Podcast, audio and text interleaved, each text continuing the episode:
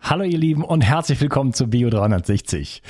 Ähm, diese Episode liegt mir sehr am Herzen, ähm, denn ich spreche mit ähm, Andreas Beutel über die heilige Geometrie und ähm, das eigentlich als Aufhänger zu einem größeren Verständnis.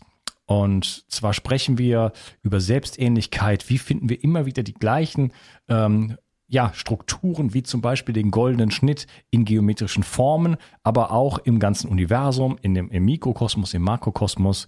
Äh, wir sprechen über Astrologie, äh, wir sprechen über verschiedene Zeitalter und am Ende geht es ähm, oder lenkt uns unseres, unser Gespräch auf das Herz äh, hin und ähm, ja auch eigentlich viele Dinge, die unsere jetzige Zeit betreffen, wie wir ähm, in den Verstand gelenkt werden, in die Spaltung gelenkt werden und wie eigentlich das Herz ähm, die einzige Kraft ist, die ähm, sozusagen hier wieder für Ordnung sorgen kann, wo, man, wo, wo, wir auch selbst äh, in die Verantwortung gehen können und über das Herz eine neue Welt erschaffen können. Nichts weniger als das. Ich möchte es bei diesen Worten belassen. Ähm, sehr, sehr, sehr inspirierendes ähm, Gespräch und äh, ich ja, wünsche dir viel Spaß dabei. Auch dieses Jahr gibt es wieder den Adventskalender von Brain Effect. Letztes Jahr war er so schnell ausverkauft, dass Brain Effect nun schon im September mit dem Verkauf anfängt. In dem Kalender findest du jeden Tag eine neue Überraschung. Es gibt nicht nur vorhandene Produkte aus dem Shop, sondern auch einige exklusive neue Produkte, die es nur im Adventskalender gibt. Im Adventskalender findest du 25 verschiedene Produkte, davon sieben neue. Zwei biozertifizierte Snacks, ein Gewinnspiel und mehrere Gutscheine. Der Adventskalender von Brain Effect wird dich mit einem guten Gefühl durch den Winter bringen und dir einen bestmöglichen Start ins Jahr 2022 bescheren. Den Link findest du wie immer in der Beschreibung und in den Show Notes. Bio 360. Zurück ins Leben. Komm mit mir auf eine Reise. Eine Reise zu mehr Energie und fantastischer Gesundheit. Ich möchte dir das Wissen und den Mut vermitteln, den ich gebraucht hätte, als ich ganz unten war.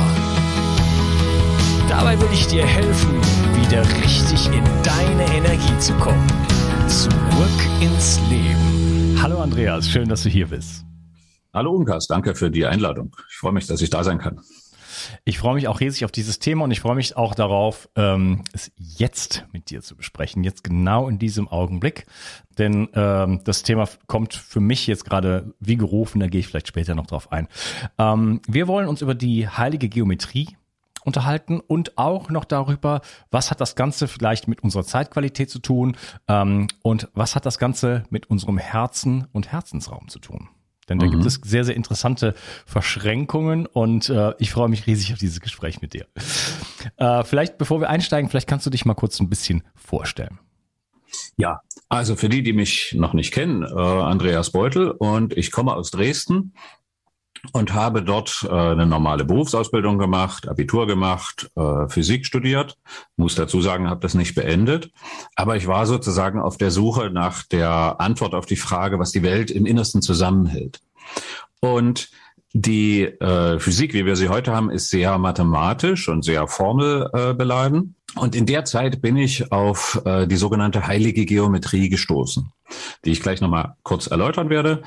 Und dabei habe ich gemerkt, das ist eine Sprache, mit der ich bisschen mehr anfangen kann als mit dem rein mathematischen Weg.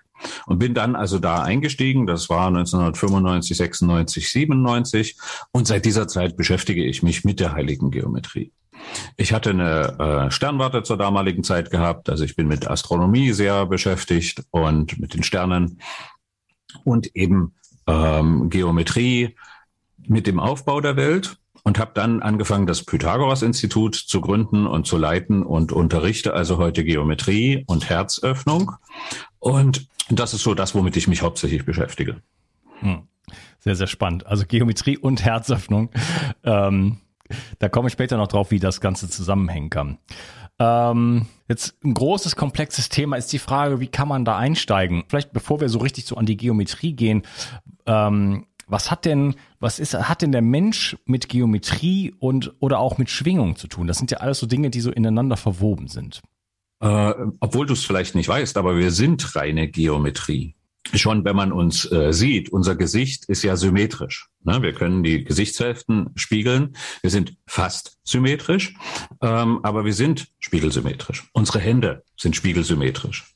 Und ähm, fast jeder kennt dieses Bild von Leonardo da Vinci mit dem Mann, der äh, die Arme breit macht. Und das Bild sagt unter anderem aus, dass die Armspannweite gleich der Körpergröße ist. Das heißt, da siehst du schon, dass da geometrische Grundprinzipien drin sind. Wenn du in dem, Geo in dem Quadrat die Diagonalen einzeichnest, um die Mitte zu finden, kommst du genau im Schritt raus. Also die halbe Körpergröße ist genau die Beinlänge. Ja, mit Abweichung, aber so, wenn du 100 Leute nimmst, im Durchschnitt kommst du genau da raus. Dann äh, gibt das ein besonderes Maß in der Geometrie, das ist der goldene Schnitt. Das ist so ein, ein harmonisches Maß oder die harmonische Teilung einer Strecke. Und wenn wir Körpergröße im goldenen Schnitt teilen, kommen wir beim Nabel raus. Wenn wir ähm, den wir haben die Mitte des Körpers, dann haben wir den Nabel, der ist ja darüber und irgendwo gibt's auch einen goldenen Schnitt darunter.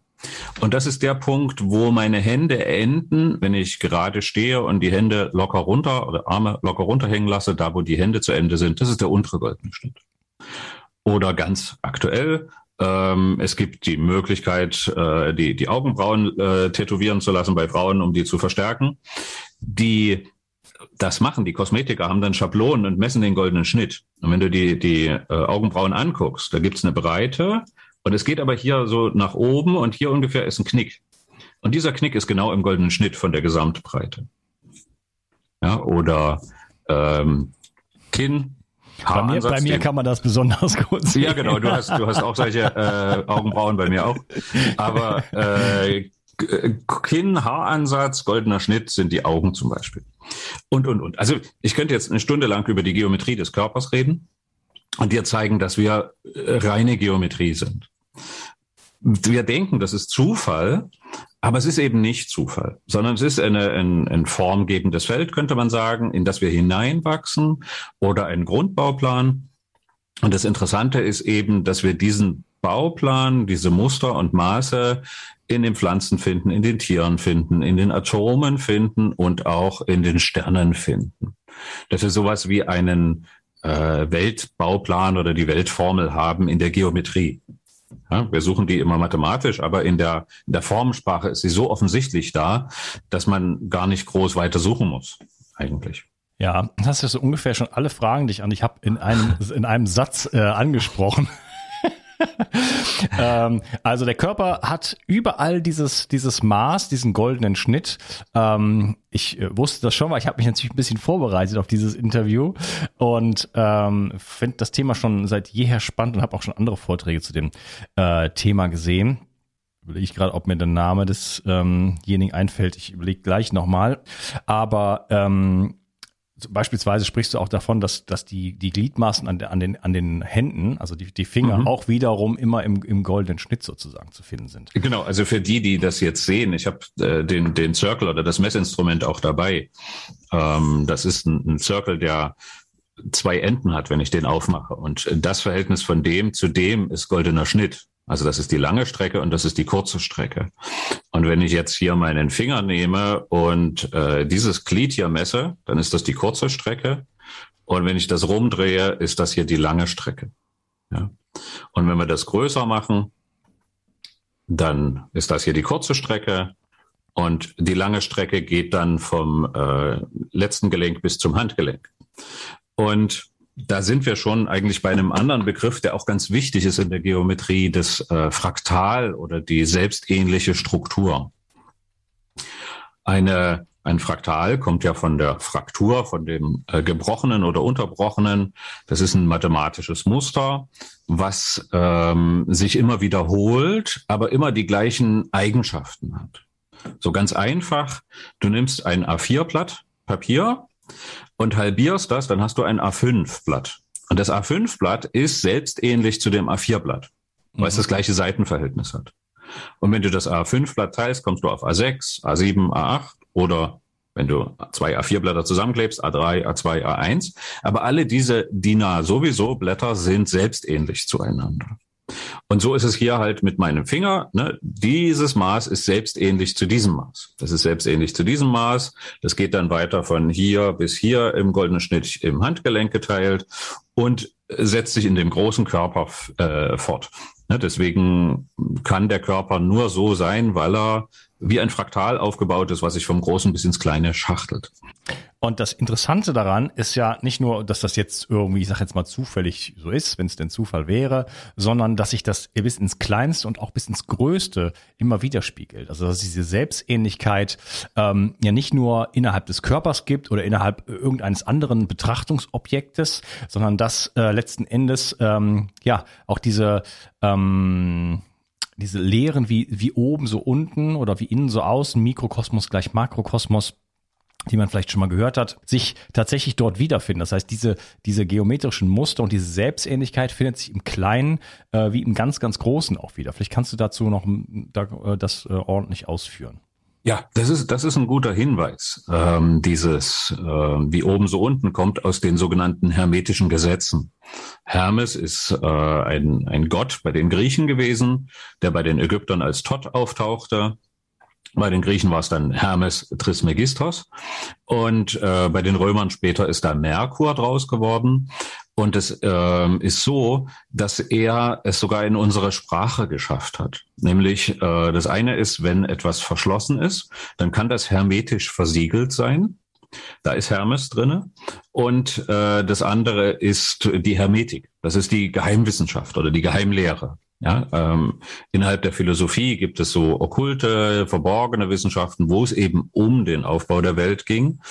Und da war Hermes ein, ein großer Lehrmeister, könnte man sagen. Und in dem Zusammenhang gibt es also Gesetze, die Hermes zugeschrieben werden. Und eines davon eben wie oben so unten, wie unten so oben. Ähm, wir nehmen mal ein, ein einfaches Beispiel. Wir leben ja auf einem Planeten und dieser Planet wird von einem Mond umkreist. Das nennen wir jetzt mal eine Maßstabsebene. Gehe ich eine Maßstabsebene höher, dann sehen wir, dass wir eine Sonne haben und die Sonne wird von Planeten umkreist. Gehen wir noch eine Maßstabsebene höher, haben wir eine Galaxie mit einem Galaxienzentrum und die Sterne, die dieses Zentrum umkreisen. Gehen wir ganz viele äh, Ebenen nach unten, haben wir einen Atomkern und Elektronen, die da drumherum fliegen. Ja? Zu, zu, ähm, wobei, dazu muss man, glaube ich, sagen, das ist ja ein Modell, ne? Das ist ein Modell natürlich. Ja. ja. Ob das aber, so ist, wissen das, wir nicht. Also das, das ist richtig. Aber von der, von der groben Struktur, äh, beziehungsweise muss man bei allem, was wir hier sagen, auch immer dazu erklären, es gibt das Materielle, und hinter dem Materiellen gibt es eine Information. Also die Information ist das, was die Materie in Form bringt. Ja, deswegen spricht man auch von Informationsfeldern zum Beispiel. Ähm, das ist noch nicht Teil der, der Physik im Moment, aber wir werden nicht drum äh, umhin kommen, uns damit auseinanderzusetzen. Wenn du dein Leben anschaust, du hast äh, alle möglichen Erfahrungen, aber die materiellen Dinge vergehen alle. Ja, deine, dein Lieblingshemd äh, ist kaputt, dein, dein erstes Auto, deine erste Wohnung existiert alles nicht mehr. Das ist vergangen. Aber was bleibt, sind die Erfahrungen und eine Art von Struktur oder Information, Information, die du gesammelt hast. Und das könnte man sagen, geht ins Informationsfeld ein oder bleibt dir erhalten. Ja, und wenn wir jetzt die Erde meinetwegen nehmen, haben wir einmal den, den physischen Körper, das ist die Kugel. Und gleichzeitig hat aber die Erde natürlich auch ein Magnetfeld. Und das Magnetfeld ist, äh, wir sagen dazu torusförmig, das ist so ein, ein Wirbelstruktur. Und diese Struktur hat eine Galaxie, die hat aber auch ein Atom. Ja, unabhängig davon, wie jetzt, ob, da, ob wir da noch von Teilchen reden oder nicht, aber die Feldform ist die gleiche. Und ich habe ja einen, einen großen Sprung also gemacht. Wie bei einem, wie bei einem äh, Elektromagneten beispielsweise. Ne? Wie bei einem Elektromagneten, genau. Einfacher Stabmagnet und dann so ein, so ein Feld. Ich habe auch äh, ein Modell für die Zuseher hier. Das sieht so aus. Ja, ja. das ist der, der Stabmagnet. Wer hier jetzt hier zuhört, äh, ähm, der äh, Andreas wird versuchen, das ein bisschen in Worte auch zu fassen, aber es wird äh, sicherlich sinnvoll sein, sich diese Episode auf YouTube auch anzuschauen. Genau. Also äh, ein, ein Torus ist, ist eben wie ein, wie ein Wirbel aufgebautes. Ähm, ich ich gebe mal noch zwei Beispiele, dass es vielleicht deutlicher wird. Ich habe ja einen großen Sprung gemacht von den äh, Galaxien runter zu den Atomen. Und wenn wir jetzt in die Welt dazwischen gucken, könnten wir zum Beispiel einen Apfel nehmen. Und bei dem Apfel hast du oben den Stiel und unten die Blüte. Und die Form des Apfels ist eben wie ein, ein Torus. Beziehungsweise, ähm, wenn wir einen Baum anschauen, der Baum nimmt die Nährstoffe aus dem Boden auf, führt die in den Stamm hoch, das wird dann nach außen gehen zu den Blättern, Blüten, Früchten, die wieder auf die Erde fallen. Und so kreisen die Nährstoffe. Das ist auch ein Torus. Also im Prinzip ein Ring mit einem Loch in der Mitte. Und äh, wenn wir jetzt meinetwegen das Sonnensystem anschauen, haben wir zwar materiell gesehen die Sonne in der Mitte und die Planeten in der Ebene, aber die Sonne hat auch ein torusförmiges Feld. Ähm, im, Im astronomischen Rahmen kommen wir natürlich an Grenzen oder an Größen, die, die wahnsinnig schwer vorstellbar sind. Der Abstand Erde-Mond ist 300.000 Kilometer und der Abstand Erde-Sonne 1,4 Millionen Kilometer. Und äh, das nennt man dann eine astronomische Einheit, diese 1,4 Millionen Kilometer. Und um das zu verdeutlichen, ja, wir sehen immer die Sonne am Himmel, aber das Feld der Sonne ist 100.000 astronomische Einheiten groß im Radius. Also 100.000 Mal den Abstand Erde, Sonne. Ja, so groß ist der Planet eigentlich. Wir sehen diese kleine Murmel, aber, äh, Entschuldigung, Stern. Wir sehen die kleine Murmel, aber das Feld ist viel, viel größer. Ja, und deswegen haben wir also ein, ein Feld, was bei allen sehr ähnlich ist, aber die materielle Umsetzung sieht dann manchmal unterschiedlich aus. Hm, das habe ich nicht ganz verstanden. Was meinst du mit Feld bei der Sonne? Ähm, das ist das ähm, Magnetfeld der Sonne. Das, was Sonnenwinde zum Beispiel ausmachen. Also okay, die also Sonnenstrahlung. Die, die, elektromagnetischen Auswirkungen, äh, Richtig, Sonnenstürme genau. und so weiter der Sonne gehen äh, äh, kann ich jetzt gar nicht ausrechnen, also 100.000 Mal mehr, 100.000 äh, Mal 1,4 Millionen Kilometer. Richtig, genau. Ja, also im Grunde das, genommen, aber im Grunde genommen natürlich quasi in die Unendlichkeit. Also das sind ja auch wieder nur Berechnungsmodelle. Nee, das ist gemessen. Das ist sogar gemessen worden. Ähm, also die, die Erde hat ein Feld. Und dieses Feld schützt zum Beispiel die Erde davor, dass Sonnenstrahlen auf die Erde kommt, weil das Magnetfeld der Erde diese Sonnenstrahlen äh, um uns herum leitet.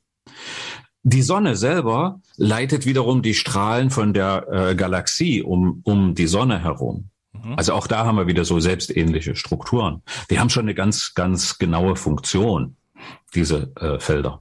Mhm, okay. Und äh, zum Beispiel ganz kurz noch äh, beim Nordlicht äh, an den Nordpol oder Südpol, wo die Magnetfeldlinien so nach innen gehen, da kommen auch öfters mal Sonneneruptionen ähm, in das Magnetfeld, werden dann in der Atmosphäre abgebremst und dann entsteht das Nordlicht als Beispiel. Ja.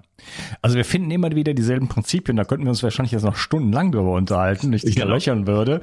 Äh, da gibt es also so viele Sachen, äh, das ist auch wirklich faszinierend. Es lohnt sich auch, das ein bisschen da noch einzusteigen, ähm, weil ähm, ja, man den, den Menschen im, im All erkennen kann, im kleinsten, im Insekt, im, im unter, unter dem Mikroskop. Man findet sich eigentlich immer wieder. Und das sind ja auch die Prinzipien, warum es diese äh, esoterischen Hauptrichtungen ähm, im Westen beispielsweise gibt, ne? wie zum mhm. Beispiel eben die Astrologie. Wie kommt man denn auf die Idee, sich selber in den Sternen wiederzufinden? Ja? Das hat halt eben mit dieser Selbstähnlichkeit zu tun. Das hat mit der Selbstähnlichkeit zu tun oder es ist äh, altes, überliefertes Wissen aus, aus alten Kulturen, die das schon lange so betrachtet haben. Ähm, Im Prinzip, es gibt ja auch die, die esoterische Lehre, dass alles eins ist, ja, dass es nur ein Bewusstsein gibt. Und wenn wir davon ausgehen, es gibt ähm, ein Urbewusstsein, was alles durchdringt, und wir schaffen eine erste Form, nehmen wir an, eine Kugel und in dem Vortrag über Geometrie zeige ich das, wie Form entsteht. Wenn wir schaffen eine Kugel, dann ist alles, was im Außen existiert, nochmal wiedergespiegelt im Innen, damit die Summe immer gleich ist. Das spiegelt sich wieder in der Physik zum Beispiel ähm, Kraft gleich Gegenkraft. Also es geht immer um Balance? Es geht immer Balance. Es, es, die Einheit des Universums kann nie verloren gehen. Die, die muss immer erhalten bleiben. Und damit sozusagen Vielfalt entstehen kann, muss, wenn ich aus der Einheit äh, irgendwas Positives heraushebe, immer auch ein negatives Gegenstück entstehen, was wir erstmal trennen können. Dann können die Rom vagabundieren, bis sie sich eines Tages wiederfinden. Aber dann haben wir eine Vielfalt, die verschiedene Möglichkeiten bietet und aber trotzdem die Einheit erhalten bleibt. Ist das die Dualität in der Einheit? Äh, sozusagen, ja. Oder Polarität. Man muss Polarität und Dualität noch unterscheiden, aber Polarität ist dann besser. Mhm, okay. Ja, das, also wenn alles nach denselben Prinzipien aufgebaut ist, ähm, ist das Zufall? hm, äh, nein, natürlich nicht. Ja, also, also das, ist, wir haben ja, aber wir haben ja dieses Weltbild. Urknall, äh, Mutationen, äh, Planeten oder irgendwelche G G Stücke äh, crashen ineinander, ineinander und alles ist durch Zufall entstanden und wir sind auch mit unserer aus einer äh, aus einem Einzeller per Mutation einfach zufällige Mutationen äh, also Milliarden an der Zahl äh, hintereinander die alle in dieselbe Richtung führen kommt, kommt dann eine Leber heraus die 5000 Prozesse gleichzeitig machen kann und ein Gehirn und jemand der tanzen kann und schreiben und und, und Gedichte aufsagen und singen und äh, und so weiter und so fort und vielleicht sogar tele telepathisch aktiv werden kann oder was, weiß auch, was auch immer. Ähm, oder eine Maschine bauen kann oder von mir aus auch ein, ein, ein Abfangjäger. Ähm, dass das alles aus Zufall sozusagen ähm, entstanden ist. Wenn, wir, wenn man sich jetzt aber, das kann man ja erstmal so, erstmal so stehen lassen, bevor man sich da nicht einarbeitet, wie so viele Dinge. Nur wenn man jetzt diese ganzen ähm, Zusammenhänge sieht und diese Selbstähnlichkeitsprinzipien, ist das dann noch realistisch aus deiner Perspektive? Nein, es ist nicht realistisch. Ähm, ich habe angefangen mit Geometrie, weil ich mich einfach mit, mit eben dem Aufbau der Welt beschäftigen wollte. Und schrittweise kommt man dann eben immer tiefer in genau solche Fragen. Und eine Antwort ist, ähm, dass wir in unserer Wahrnehmung immer nach außen projizieren, wie wir selber sind. Wenn ich selber keiner Fliege etwas zu Leide tun kann und ich sehe einen Menschen und der sieht aus wie ein Mensch, kann ich mir nicht vorstellen, dass der einer Fliege was zu Leide tun kann, weil ich mich in ihn hinein projiziere. Und ähm, wenn wir jetzt bisschen bösartig sind, könnte man sagen, über 50 Prozent der Wissenschaft ist durchs Militär finanziert. Und äh, bestimmte philosophische Prinzipien sind komplett ausgeblendet worden. Und wenn äh, das Militär in die Welt guckt, der, der denkt per se schon in Bedrohung und er sieht dann im Außen nur Knall, Peng und Puff. Und dann kommt eben Urknall zustande oder Kollision und was weiß ich. Und Symbiose, Liebe, Verbundenheit, die Prinzipien, die wir zumindest im täglichen Leben erleben, äh, kommen in der Vorstellung von äh, manchen Wissenschaftlern gar nicht äh, vor. Und es gibt, ähm, Robert Sheldrake hat mal einen anderen Wissenschaftler zitiert, dessen Namen ich leider nicht äh, kenne, aber äh, der sagte, dass das Prinzip der Wissenschaft ist, gib mir ein Wunder umsonst und ich erkläre dir den Rest. Weil die Wissenschaft letzten Endes nicht erklären kann, wo kommt denn das eigentliche, der eigentliche Impuls vor dem Urknall her. All unsere Wissenssysteme bewegen sich immer in der Welt nach dem Urknall wir können versuchen, so nah wie möglich an den Urknall ranzukommen, aber vor den Urknall kommen wir gar nicht. Ja, und es gibt so auch statistische Untersuchungen. Du nimmst einen, einen Sack voller ähm, Steine, wo Buchstaben drauf sind, setzt drei Affen davor und die ziehen jetzt regelmäßig äh, Steine raus, greifen also dunkel in den, äh, in den Sack hinein. Wie wahrscheinlich ist es, dass sie, ähm, was weiß ich, ähm, die Budenbrocks äh, zusammenwürfeln. Oder ein, ein äh, Komiker, hatte ich am Wochenende einen Vortrag gehört, sagt, die Mona Lisa ist, ähm, besteht aus 125 Gramm Farbpigment und einer äh, Holzplatte darunter. Wie wahrscheinlich ist das, wenn ich das Holzpigment nehme und auf diese Holzplatte schmeiße, äh, das Farbpigment und auf die Holzplatte schmeiße, dass eine Mona Lisa rauskommt? Ja. Und wie wahrscheinlich ist es, dass äh, das und das entsteht? Und äh, da bin ich im Laufe der Jahre sehr hellhörig geworden oder aufmerksam auf sogenannte Füllwörter.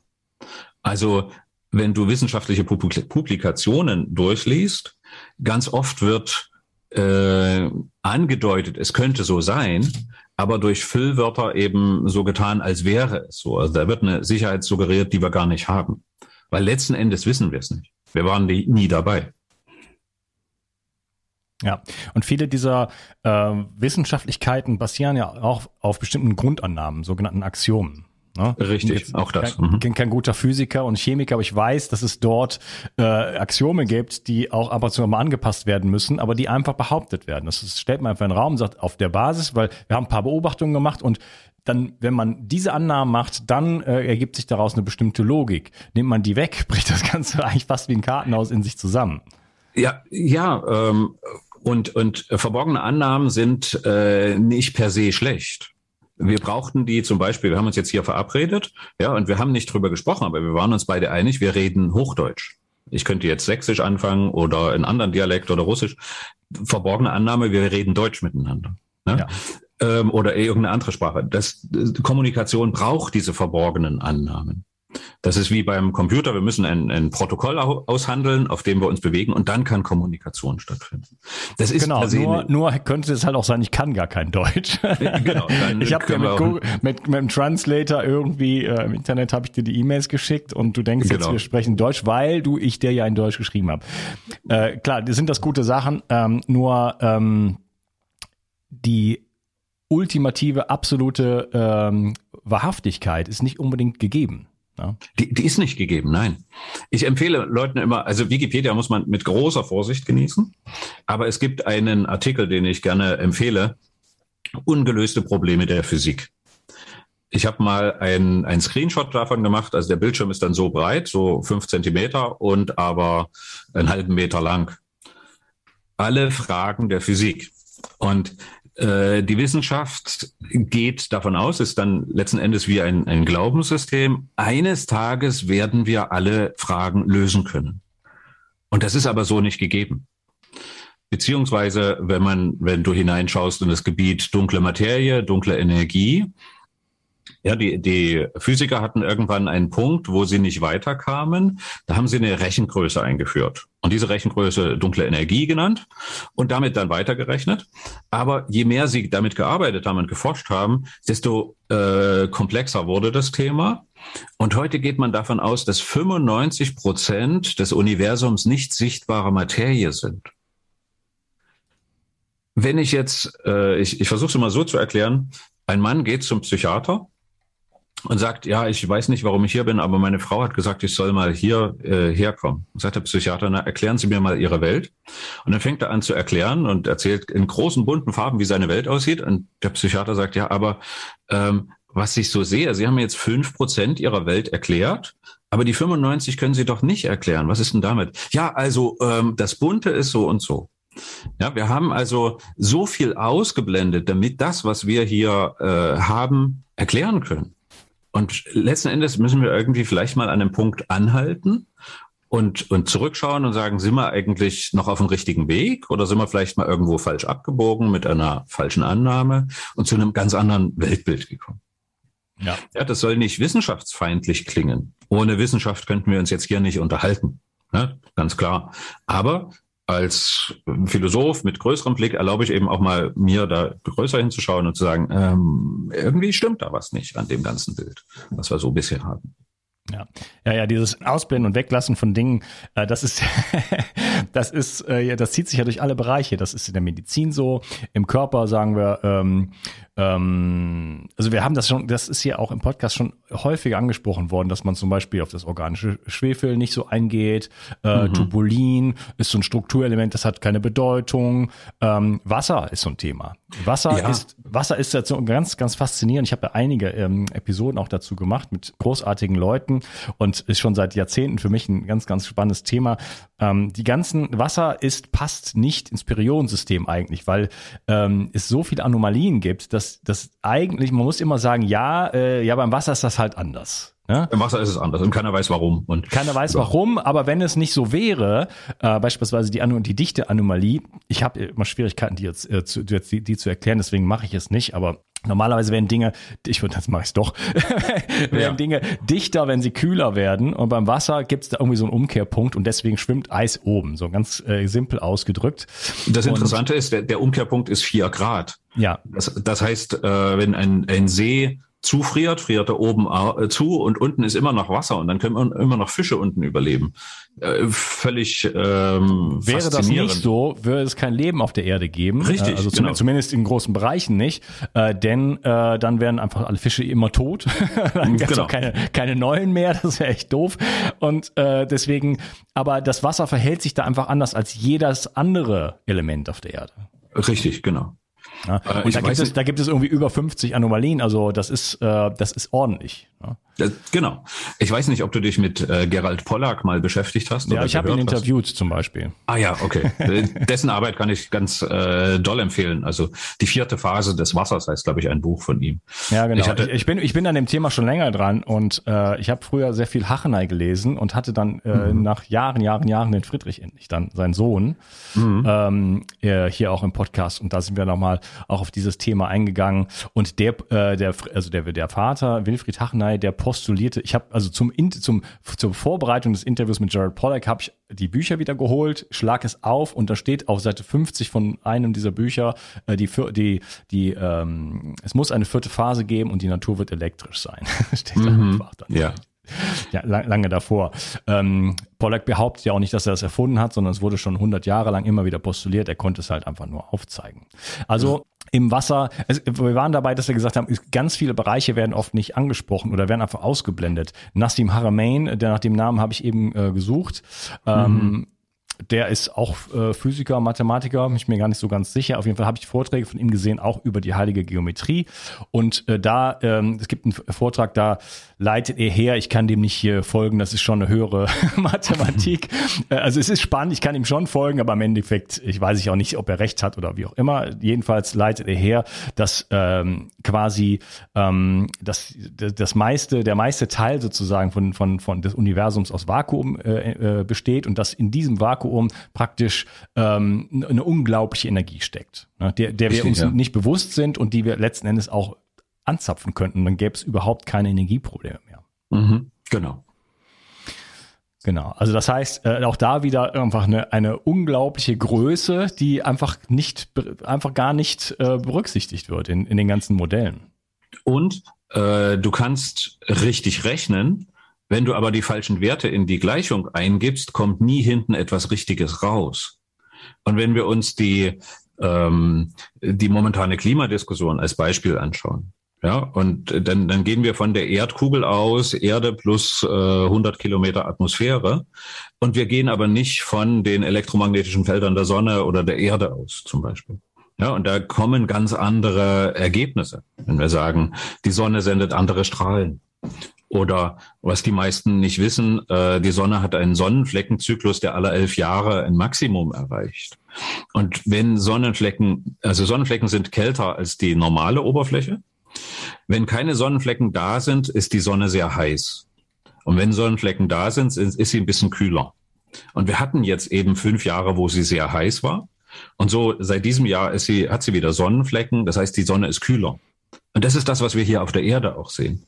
Das ist nicht zwingend alles ähm, Klima, ja, oder die Hitze, die wir hatten, war nicht unbedingt Klima, sondern Weltraumklima. Muss man ja, auch mit also, also nicht CO2, sondern halt Klimawandel, ja, das wandelt sich halt immer. Ich habe dazu einen Richtig, genau. Podcast gemacht, noch gar nicht so lange her, ähm, wo der Kollege halt aufzeigt, ähm, dass, dass, dass die CO2-Hypothese so äh, nicht haltbar ist und dass es halt das letzten Endes das Klima durch die Sonne bestimmt wird. Und äh, ein, ein grundsätzliches psychologisches äh, Problem, was wir auch bei der, bei der Frage nach dem Militär gerade hatten, ähm, sehen wir die Welt als Bedrohung an oder sehen wir die Welt als etwas an, was uns unterstützt in unserem Sein? Ja, die, die Erde gibt uns jeden Tag äh, frische Luft. Ich muss gar nichts tun. Ich stehe auf und habe äh, Atemluft da. Ich kann in die Natur gehen und ich habe Essen da. Besteht überhaupt eine Gefahr? Oder wird Gefahr nur produziert, um uns in irgendeine Richtung zu lenken? Ja, könnten wir nicht vielleicht sagen, das Universum ist äh, Liebe, Vertrauen, Symbiose? Und zu welcher Welt würden wir dann kommen? Ja, genau. Und diese Frage werden wir in einem nächsten Teil beantworten. Ich möchte da trotzdem auch noch kurz was hinzufügen, denn wir haben das ja auch in der Medizin äh, in ganz großem Stil. Äh, ich habe jetzt, äh, also ich bemühe mich wirklich nach Kräften, auch dieses Paradigma ähm, zu beleuchten, ne, nenne ich das jetzt einfach mal und einfach, weil wir haben es genau in der Medizin ja auch, diese ganze Viren- und Bakterienwelt und Parasiten und so weiter, dieses, dieses Killerzellen und Immunsystem und Def, De, De, De, Ja, genau. Defenses und so weiter. Ne? Da ist dieses ganze Weltbild von, kriegerische Weltbild ja auch absolut abgebildet. Und das ganze Verständnis immer hi- bis heute auch äh, in die besten Kreise sozusagen ist immer noch eigentlich darauf getrimmt. Und das genau das, worüber du gerade sprichst. Was wäre denn eigentlich, wenn, wenn wir den Blick äh, völlig verändern und die Welt als, als ähm, mh, die Erde als, als, als nährende Mutter Erde betrachten, in der wir in Symbiose leben mit allen Lebensformen, mit allem, was ist. Ja, äh, oder auch andere Perspektiven, ähm, die man noch machen, machen kann, natürlich viele andere. Ähm, wie würde es denn dann aussehen? Äh, Das hat mir Genau. schon mal sehr viel Spaß gemacht bis hierhin mit dir. Ähm, Ich möchte gerne noch ein bisschen beim Thema der, der, ähm, der ähm, Geometrie bleiben, um dann, dann irgendwann so den Bogen hinzubekommen zu, was hat das eigentlich jetzt wirklich nochmal genau mit dem Menschen und vor allen Dingen mit dem Herzen zu tun. Ähm, da sprechen wir dann noch äh, wahrscheinlich im dritten Teil drüber. War schön, dass du dabei warst und äh, ich freue mich auf den nächsten Teil mit dir. Ich auch. Danke dir. Tschüss. Tschüss. Die Versorgung mit essentiellen Mikronährstoffen ist eine der wichtigsten Gesundheitsstrategien. Du brauchst sie für den Energiestoffwechsel in den Mitochondrien, für deine Entgiftung und normalen Stoffwechselfunktionen. Dabei ist es heutzutage schwieriger denn je, diese Mikronährstoffe über die Nahrung aufzunehmen. Dazu kommt noch, dass wir heutzutage durch die vielen Stressfaktoren, denen wir ausgesetzt sind, einen höheren Bedarf haben.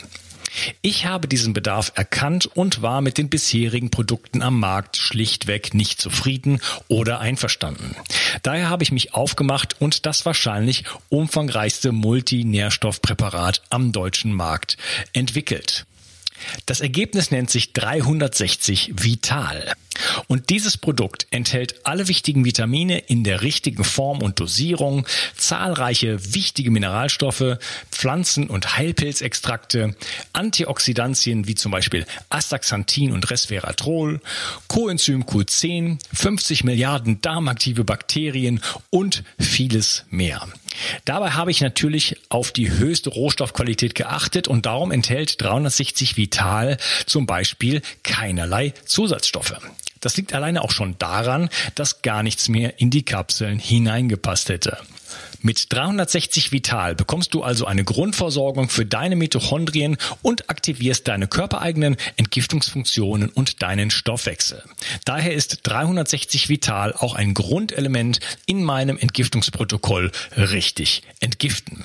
Mit 360 Vital ersetzt du praktisch alle Nahrungsergänzungsmittel in deinem Schrank und bekommst alles in höchster Qualität und erleichterst damit dein Leben. 360. Zurück ins Leben. Komm mit mir auf eine Reise. Eine Reise zu mehr Energie und fantastischer Gesundheit. Ich möchte dir das Wissen und den Mut vermitteln, den ich gebraucht hätte, als ich ganz unten war. Dabei will ich dir helfen, wieder richtig in deine Energie zu kommen. Zurück ins Leben.